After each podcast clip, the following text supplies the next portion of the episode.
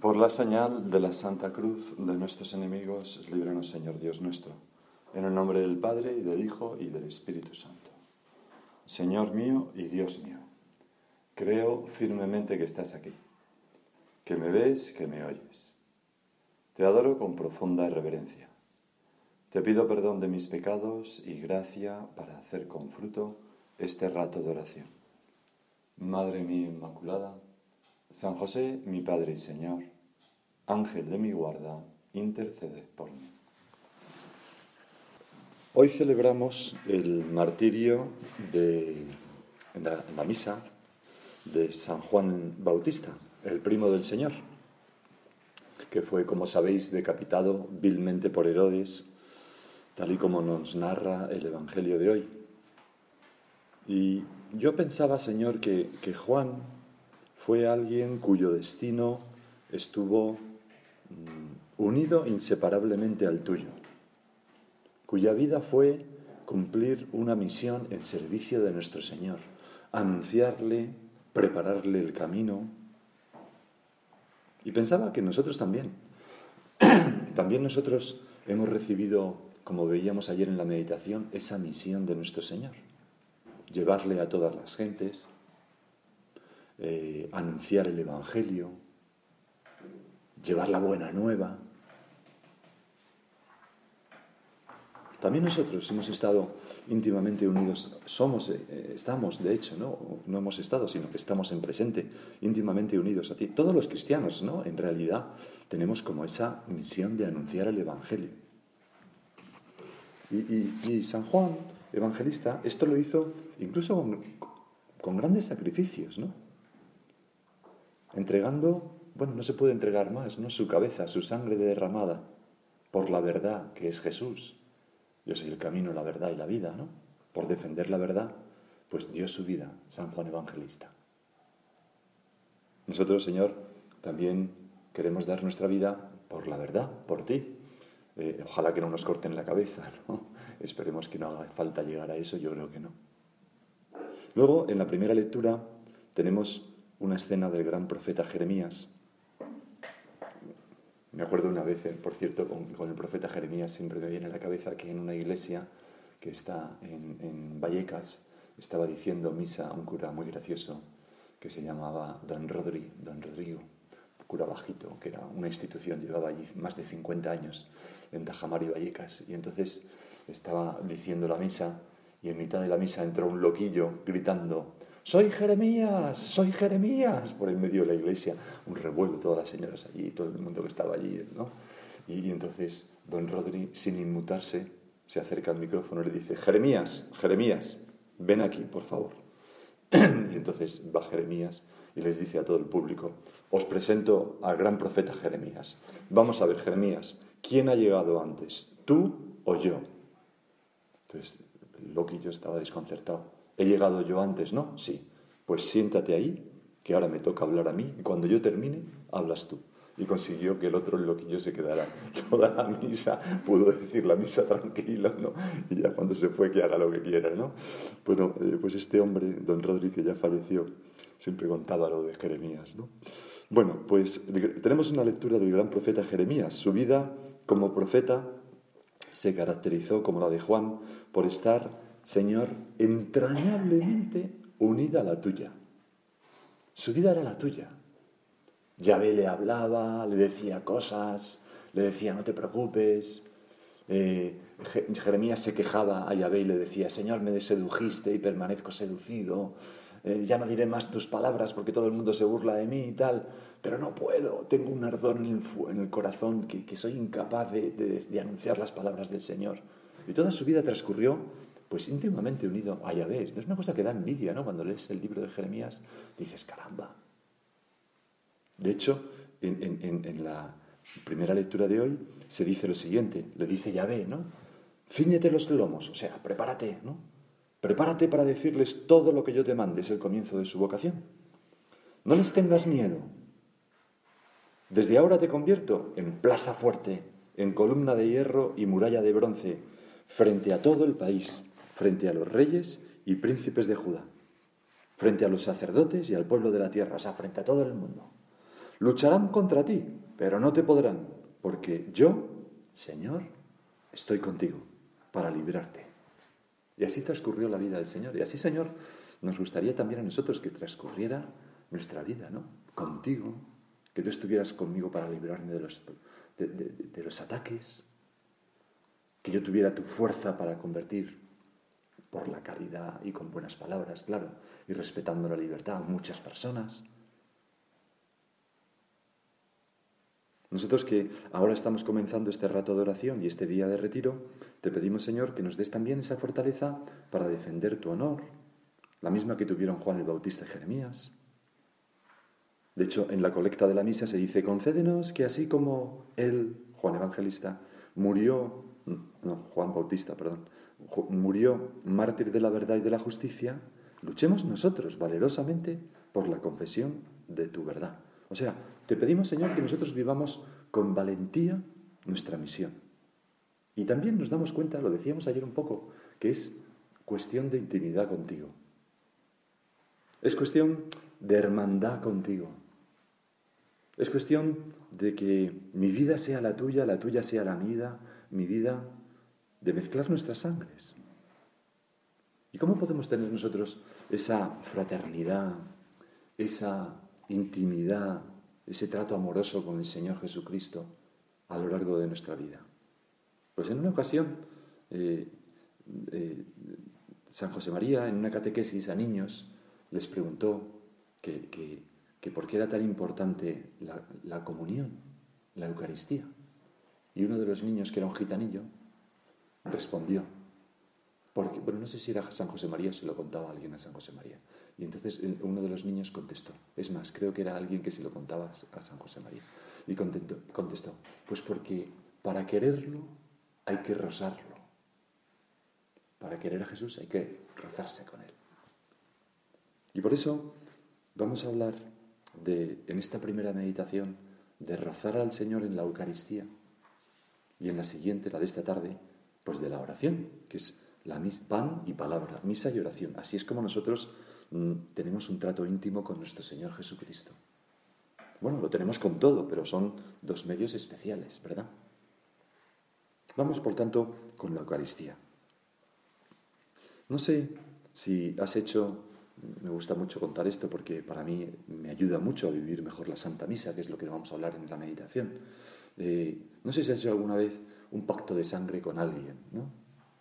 pues yo, mm, estas cosas que se hacen de adolescente, ¿no? Recuerdo con 16 años o, con 15 años perfectamente me acuerdo de una noche estrellada, estar sentados en un banco en, la ciudad de San Fernando, de algunos de aquí muy conocida, en un banco de madera y eran las 3 de la mañana o así, teníamos en medio una botella de algo y estaba con mi amigo Miguel de toda la vida y entonces nos hicimos hermanos de sangre, cogimos una navaja, ras, ras, y nos dimos la mano como para mezclar nuestra sangre, simbolizando que esa amistad tendría que durar para siempre, tal como gracias a Dios ha sido. ¿no?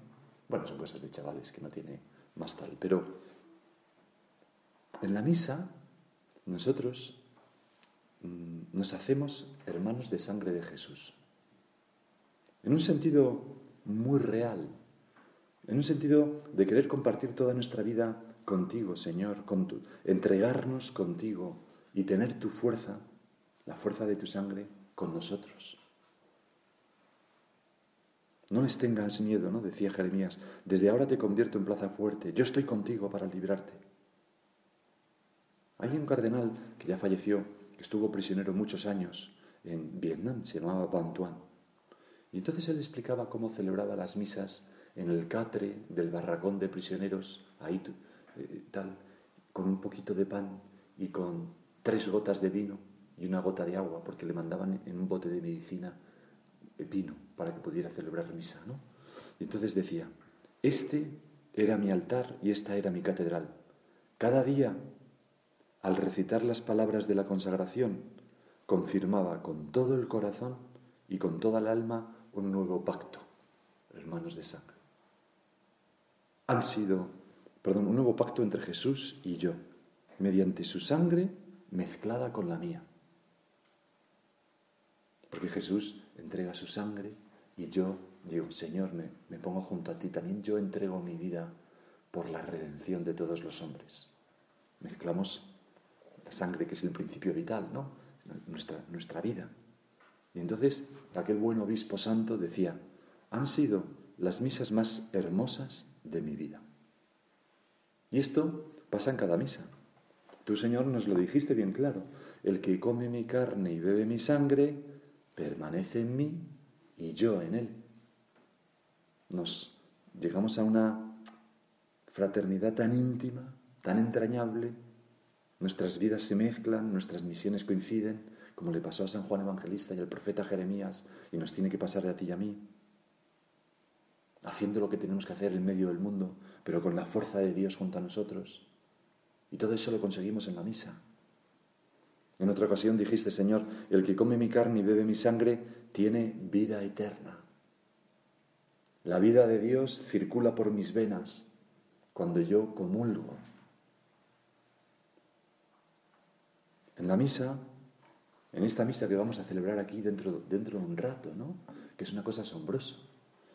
En cada misa Cristo está vivo, palpitando en el altar de amor por ti y por mí, ofreciéndose al Padre mm, por ti y por mí y por todos los hombres, por todas esas personas que tú quieres y que a lo mejor te preocupan que no estén más cerca de Dios.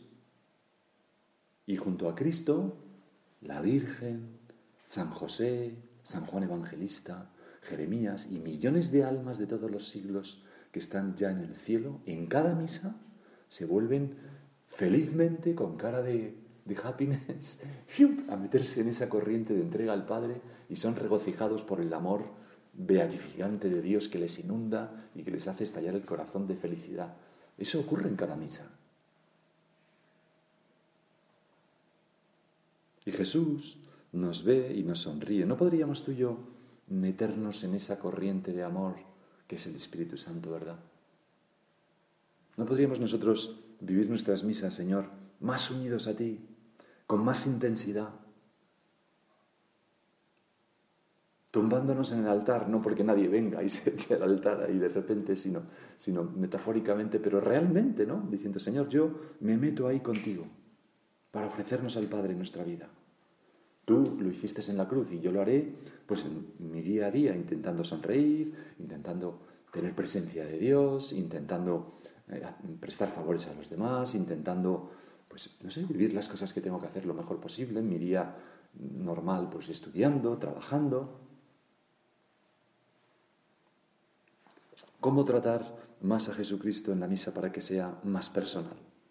Pues no se trata de hacer cosas externas, de moverse mucho, de ayudar a misa, ¿no?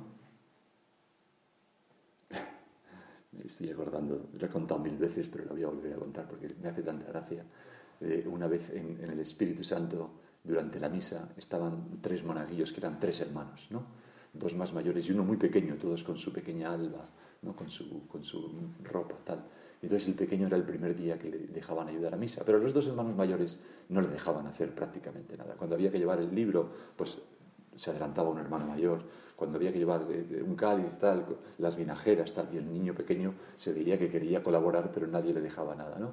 Total, que ya al final de la misa, cuando ya estaban retirando las cosas del altar, hubo un momento de despiste de los dos mayores que se quedó el cáliz, el objeto más precioso, libre. Y entonces el niño salió literalmente corriendo, se abalanzó sobre el cáliz porque por fin podía hacer algo, ¿no? Participar en algo, llevárselo. Y cuando ya lo tenía cogido, llegó un hermano mayor le cogió así, le intentó apartar para coger el cáliz y estaba el micrófono de la misa, toda la gente haciendo oración de gracias, viendo aquella escena, el micrófono estaba conectado y entonces se oyó que el niño decía, ¡y una mierda! en grito, y cogió el cáliz él como podía, y dice, esto no me lo robas ni de broma, ¿no? Bueno, y todo, todo el mundo se rió, como podéis comprender, ¿no? Bueno, perdón Señor por la palabra, pero en fin, yo creo que tampoco creo que le enfade mucho Señor. Pero eh, colaborar, o sea, participar en la Santa Misa no, significa hacer muchas cosas.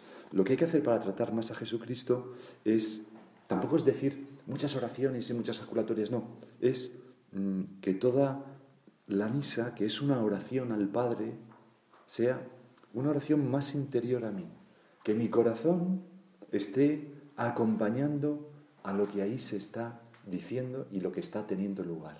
Lo que está teniendo lugar es la entrega del cuerpo y la sangre de nuestro Señor Jesucristo al Padre y la aceptación amorosa del Padre de esa ofrenda que le hace Jesucristo por todos los hombres.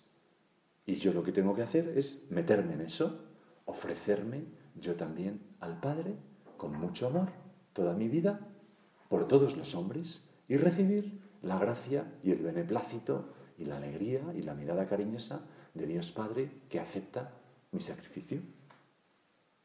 Se trata de, que cuando yo rezo y estoy en misa, Jesús no pueda decir de mí, este pueblo me honra con los labios porque dice las oraciones de la misa, pero su corazón está lejos de mí. Eso es lo que nos impediría entrar en contacto con el Señor en cada misa. O sea, se trata de identificarnos con Jesús por el amor. ¿Cómo nos identificamos con una persona? Pues con el amor. Cuando le queremos, nos ponemos en esa persona. Asumimos todo lo suyo como nuestro. Nuestra vida queda atrás y, me pongo en la vida de esa persona. Vivo para esa persona. Eso hace el amor. Por eso se trata de cada misa identificarnos con Jesús. Aquello que decía San Pablo, tened los mismos sentimientos de Cristo Jesús. Los mismos sentimientos de Cristo Jesús, ¿cuándo? Pues en la cruz, que es lo que tiene lugar de nuevo en la Santa Misa. ¿Y cuáles son esos sentimientos tuyos, Señor, cuando estabas en la cruz? ¿Cómo estaba el Señor entregando su vida al Padre por nosotros? Pues si vamos al Evangelio, encontramos frases como esta. Padre, no se haga mi voluntad, sino la tuya. Eso en Getsemaní. O esta otra. Dejad marchar a estos, si me queréis a mí, en el prendimiento, dejad marchar a estos. También encontramos una palabra que es el silencio. Se dice muchas veces durante la pasión que Jesús callaba, se dejaba hacer. Cuando está en la cruz le oímos decir, tengo sed, tengo sed, pero sed de almas, sed de cumplir la voluntad de Dios. Luego en el diálogo con el buen ladrón le oímos decir, en verdad te digo que hoy estarás conmigo en el paraíso. Y, cuando habla el Padre le dice, Padre, en tus manos encomiendo mi espíritu con una enorme confianza. Porque cuando dice un, poquito antes, Dios mío, Dios mío, ¿por qué me has abandonado? Es el, comienzo de un salmo, el 22 o el 23, que, que acaba con un acto de aceptación y de confianza en Dios. O sea, Jesús está rezando al Padre y abandonándose en Él. Bueno, pues, ¿cómo tengo que vivir yo la misa? Pues Señor, también yo tengo que ir con ganas a entregarme al Padre por todos los hombres, pidiendo por todos los hombres y por el perdón de todos los pecados, intentando ganar almas como la del buen ladrón para llevarme al cielo, aceptando tu voluntad, pidiendo perdón, con una enorme confianza. Todas esas actitudes son las que yo tengo que vivir en la Santa Misa para vivirla bien y para identificarme con mi hermano de sangre que es Jesucristo. Y todo esto, tan maravilloso, está expresado por un signo en la misa, que es cuando el sacerdote, hoy estar atentas, para verlo, echa vino en el cáliz y con una cucharita coge una gotita de agua y, y, por dentro dice el sacerdote que, este, este, este, vino y este agua nos haga partícipes de tu divinidad como tú te has hecho partícipe de nuestra humanidad. Lo dice en secreto el sacerdote, ¿no? Bueno, pues nosotros ahí podemos decir, Señor, tú pones el vino, que es lo importante, pero yo pongo esa gotita de mi vida, que es la gotita de agua. Y fijaros, sin eso no se puede convertir en el cuerpo y la sangre. Si no se echa la gota de vino, no se puede consagrar. Es una cosa preciosa, una gotita de vino que es insignificante frente al vino, pero que es necesario. Pues tu entrega, la de cada uno de nosotros, cuando sacerdote eso, decir, Señor, ahí me pongo yo también, todo mi día, mi trabajo, mis sonrisas, mi esfuerzo por tratarte. Es necesaria. Y de hecho, cuando el sacerdote ha hecho eso y bendice el, vino, el cáliz, luego hace así con las manos. Orad, hermanos, para que este sacrificio mío, mío es el de Jesucristo, y vuestro es tu gota de vino, de, agua, tu gota de agua. Este sacrificio mío y vuestro sea agradable a Dios Padre. O sea, que está animándonos a meternos en ese sacrificio, a hacernos hermanos de sangre de Cristo. Cristo pone su sangre y tú la tuya, aunque sea poca cosa. Don Álvaro decía, cuando el Señor te ofrece cada día en la Santa Misa, ¿qué presenta de ti? Con tristeza hemos de reconocer que a menudo solo puede ofrecer miserias. Hijos míos, poned en marcha, en movimiento vuestra alma sacerdotal, porque todos somos sacerdotes. Tenemos el sacerdocio común de los fieles. Somos nación santa, gente escogida, pueblo sacerdotal, dice San Pedro. Y nuestro Padre lo repetía y lo puso en una lápida allá en Roma. ¿no? Todos tenemos la capacidad de ofrecer sacrificios a Dios, empezando por el nuestro, el de nuestra vida, todos los cristianos. Hijos míos, poned en movimiento vuestra alma sacerdotal.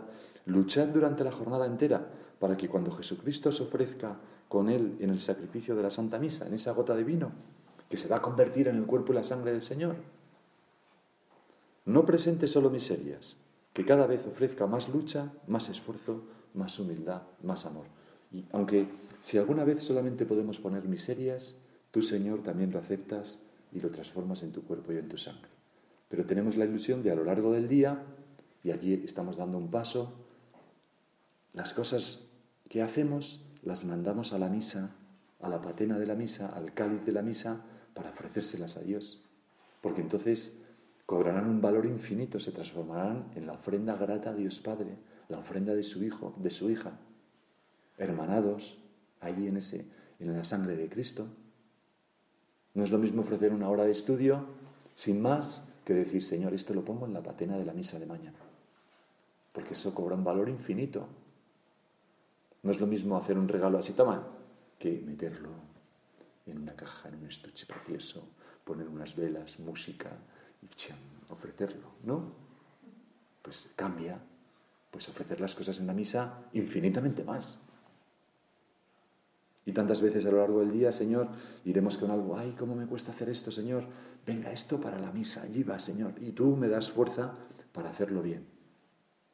Y la misa se desborda y va ocupando todo nuestro día como un tsunami. No es solamente la media hora, sino que de la misa saco fuerzas para todo mi día, todo mi día se dirige a la misa, por eso la misa es centro de mi vida, de mi día, centro de mi vida interior. Y por la noche me acuesto y si voy a ir a misa por la mañana pienso, ay Señor, mañana te voy a recibir y empiezo a decir comuniones espirituales y luego después de misa digo, Señor, qué suerte haberte recibido esta mañana.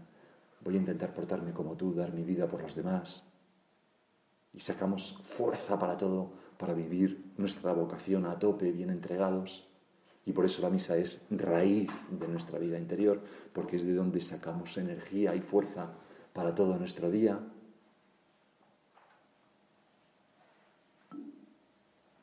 Me acuerdo una vez una persona que decía, es que no tengo fuerzas para llevar esto, esta situación. Y su hijo, que era supernumerario, joven, 20 años, le dijo, mamá, pues eso es porque no vives bien la misa. Porque si vivieras bien la misa tendrías una fuerza infinita para llevar esto, que era una cosa de su suegra, y cualquier cosa. Señor, hago el propósito de vivir atesorando cosas para nuestra misa. Luego, fijaros, en, la gran oración que es la Santa Misa, que es la oración de Cristo y de todos nosotros que estamos ahí, y de todos los santos y la Virgen y San José.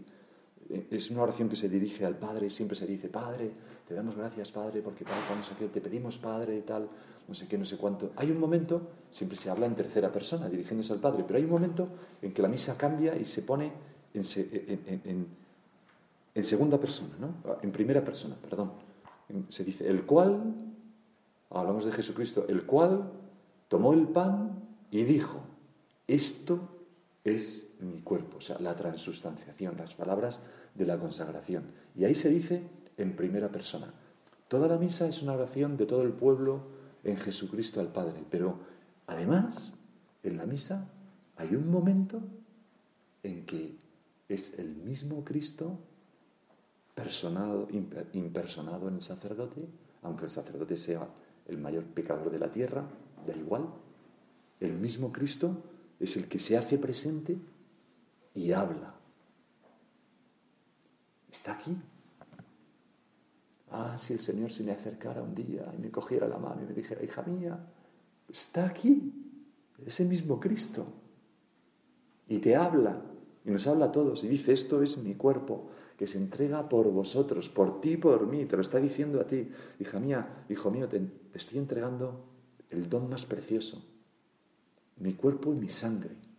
Y no solamente eso, para que te lo entrego para que se haga una sola cosa contigo, que es como el ideal del amor, ¿no? En el matrimonio, que es, serán los dos una sola carne. Pues el, ideal de todo amor es fundirse en una unidad. Pues el, el ideal del amor con Cristo es comulgar, comulgar. En la consagración se dice esto, nuestro Señor nos lo dice, cuerpo entregado, sangre derramada. Es el esposo que se entrega a la esposa. Por eso hay una cruz tan bonita, ¿no? La Unity Cross se llama, ¿no? Donde se ve a Jesucristo eh, en, la cruz y entonces se ve a una mujer que tiene la cabeza apoyada en el pecho de Cristo, abrazándose a Cristo en la cruz y con una cáliz está recibiendo la, gota de sangre que sale de su, de su corazón abierto por la lanzada, ¿no? Y esa mujer puede ser la Virgen, uno piensa que es la Virgen, da esa impresión, pero en realidad representa la Iglesia, representa a cada cristiano. Y por eso cuando nuestro Señor, eh, San Pablo, mejor dicho, pone, habla del matrimonio, dice que la entrega del matrimonio él la ejemplifica con la entrega de Cristo en la cruz a la iglesia. O sea, la misa es algo conyugal, ¿no? En cierto modo, ya me entendéis. Jesucristo entrega su cuerpo y su sangre por toda la iglesia, son las bodas de Cristo con la iglesia. Y la iglesia somos tú y yo, contigo y conmigo. Por eso decía Benedicto XVI, la consagración es el momento de la gran acción de Dios en el mundo. Por nosotros. Levanta nuestra mirada y nuestro corazón. Por un instante el mundo enmudece. Todo guarda silencio.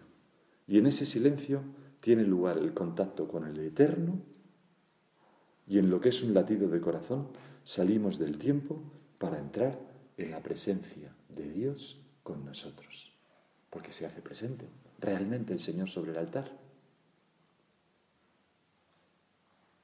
Y por eso nosotros respondemos, esperamos tu muerte y proclamamos tu resurrección, ven Señor Jesús.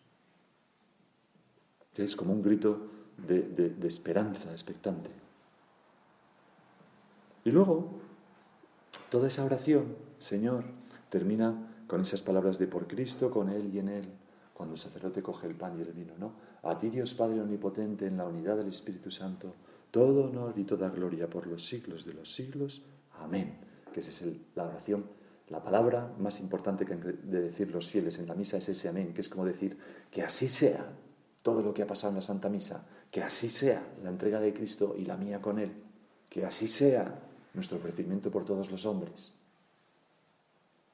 Pues San José María decía, en el santo sacrificio del altar, el sacerdote toma el cuerpo de nuestro Dios y el cáliz de su sangre y los levanta sobre todas las cosas de la tierra, como diciendo, esto tiene más fuerza que todo el mal en el mundo.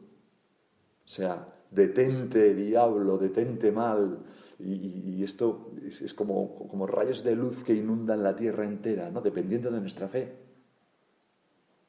Diciendo, por Cristo con Él y en Él, por mi amor con mi amor en mi amor decía San José María, únete a ese gesto, más, incorpora esa realidad a tu vida.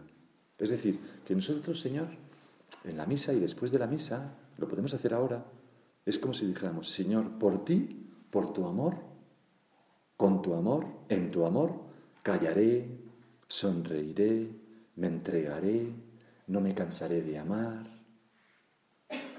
Contigo procuraré hacer rendir los talentos que he recibido, cuidaré de los míos, aprovecharé las oportunidades apostólicas que se me presenten, en ti y contigo encontraré refugio y la paz en las tentaciones y descansaré contigo, eh, pero en ti, contigo, juntos, como el profeta Jeremías. Yo seré plaza fuerte, nadie podrá conmigo, no tendré miedo a nada, pero no porque yo sea la pera, sino porque yo tengo toda la fuerza de Jesucristo que recibo en cada Santa Misa. Es una cosa impresionante. Bueno, vamos a acudir a nuestra Madre, la Virgen. Hay tantas más cosas que podríamos ver, pero ella es una mujer eucarística, la primera en traer a Cristo. Y fijaros, para eso fue hecha inmaculada. Y nosotros, para recibir una vez a Cristo en su interior, en su seno, fue hecha inmaculada. Y nosotros que le recibimos todos los días, ¿cómo tendríamos que procurar mantener nuestra alma limpia? Por eso el sacramento de la confesión está tan unido al sacramento de la Eucaristía. Vamos a pedirle a nuestra Madre la Virgen lo que decimos en la comunión espiritual, que le recibamos siempre con aquella pureza, humildad y devoción con que ella recibió a nuestro Señor. Te doy gracias, Dios mío, por los buenos propósitos, afectos e inspiraciones que me has comunicado en esta meditación. Te pido ayuda para ponerlos por obra. Madre mía Inmaculada, San José mi Padre y Señor, Ángel de mi guarda, interceded por mí.